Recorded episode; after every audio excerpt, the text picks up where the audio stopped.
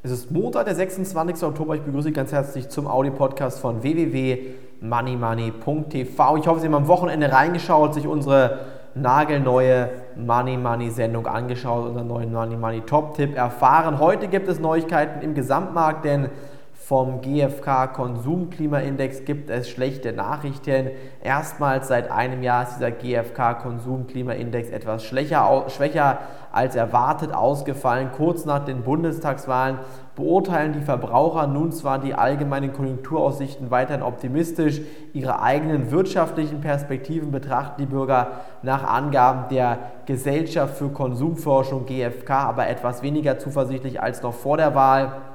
Und das ist wirklich der erste Einbruch dieses GfK-Konsumklimaindex seit einem Jahr. Positiv entwickelte sich aber im Oktober lediglich die allgemeine Konjunkturerwartung. Dieser Indikator legte zum siebten Mal in Folge zu und liegt mit 8,7 Punkten um 36 Zählern über dem Vorjahreswert. Also sehen, es ist einiges im letzten Jahr passiert. Der DAX, der kann heute wieder kräftig ansteigen. Die US-Futures ziehen deutlich an und der DAX mit 5793 Punkten wirklich deutlich im Plus heute schon über einem Prozent. Und ich gehe davon aus, dass wir hier in den nächsten Tagen weiter Richtung Norden laufen werden. Ein Grund, warum man jetzt Aktien verkaufen sollte, sehe ich weiterhin nicht, denn genügend Geld ist im Markt. Kleine Gewinnmitnahmen und Korrekturen setzen immer wieder ein, die letztendlich eine Überhitzung des Marktes abbauen. Und meiner Meinung nach ist eine sehr, sehr positive Angelegenheit, die wir hier momentan im DAX sehen. Wir blicken nochmal gemeinsam auf einige Aktien. Da haben wir heute zum Beispiel die Aktien von der Commerzbank und die Deutsche Bank im Fokus der Anleger. Die Commerzbank-Aktie und die Deutsche Bank leicht im Minus. Man sieht die Finanztitel,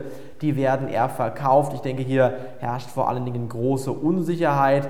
Worauf warten die Commerzbank und die Deutsche Bank noch? Alle, alle anderen Banken, ING, die BNP Paribas, Unicredit und andere Banken haben vor, bis vor ähm, wenigen Wochen kein Hehl draus gemacht, sich neues, frisches Geld zu besorgen, haben Kapitalerhöhungen durchgeführt und das ist natürlich ganz klar auch ein neuer Schritt eventuell für die Commerzbank und die Deutsche Bank und ich gehe davon aus, dass hier in den nächsten Wochen und Monaten noch einiges passieren wird von den Banken und dementsprechend würde ich auch hier derzeit nicht unbedingt raten, jetzt Bankaktien zu kaufen. Wir blicken mal ganz kurz auf den MDAX und den TechDAX rüber. Am TechDAX, Entschuldigung, haben wir ähm, einige Gewinner, die SolarWorld Aktie und Q-Sales. Freut mich, dass diese beiden Aktien mal wieder ansteigen. Auch Nordex stärker im Plus hat der Goldman Sachs zum Beispiel hochgestuft. Dann haben wir im MDAX die Baueraktie leicht im Minus, Continental wieder schön im Plus. Die hat sich wirklich wunderbar erholen können, die Aktie von Continental.